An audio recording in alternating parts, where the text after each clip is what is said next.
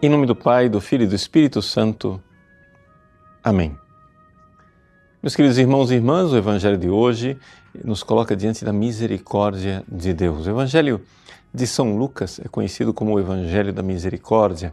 É São Lucas quem nos conta a parábola do filho pródigo, do pai misericordioso que tinha dois filhos. E o Evangelho de hoje nos exorta que, como este pai é misericordioso, também nós precisamos exercer misericórdia. Na realidade, o ensinamento aqui é, está baseado naquilo que Jesus nos ensinou quando ele nos ensinou a rezar o Pai Nosso. Né? Ele disse assim: Perdoai as nossas dívidas, como nós perdoamos aqueles que nos são devedores.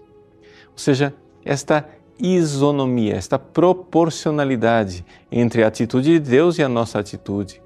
Deus espera de nós que nós sejamos misericordiosos como Ele é misericordioso. Você vai dizer assim, mas Padre, isso daqui não é um, um moralismo, ou seja, uma coisa esmagadora. Como é que Deus pede de nós que nós tenhamos um coração como o dele? Afinal de contas, Deus é Deus e nós somos esses miseráveis que somos nós. Né? Como é que a gente vai então é, agir de forma diferente? nós não podemos nos elevar até a altura de Deus.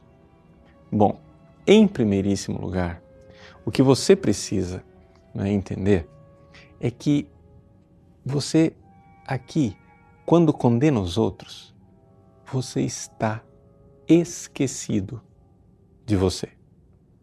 Deixa eu explicar. Você vive de misericórdia. Você sabe perfeitamente que se Deus for cobrar de você tudo aquilo que você está devendo, você vai se dar mal.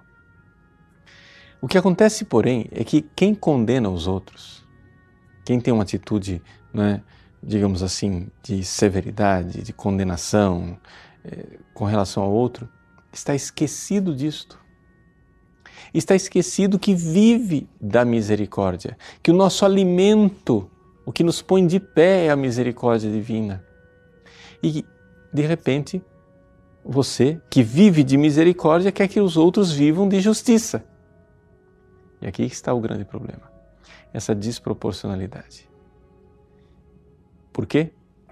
Porque você esquece que você vive de misericórdia e você entra numa visão fictícia, não faz de conta, faz de conta que eu vivo de justiça, faz de conta que eu sou justo. E essa visão farisaica de autojustificação é que é absolutamente condenada por Deus. Então, trata-se de você não esquecer. Eu vivo de misericórdia. Deus trata-me com misericórdia. Eu, se não fosse a misericórdia, já estaria condenado ao inferno se Deus não tivesse tido compaixão comigo. Como eu vou esquecer isso? Eu não posso esquecer isso. Então, é esta a primeira coisa, a primeira atitude, a atitude de uma memória dei, uma lembrança da misericórdia de Deus. Essa é a primeira coisa. E uma vez que você se recorda da misericórdia com que você é tratado, bom, aí as coisas ficam diferentes. Aí você tem uma fonte. Uma fonte que jorra como um rio de água viva.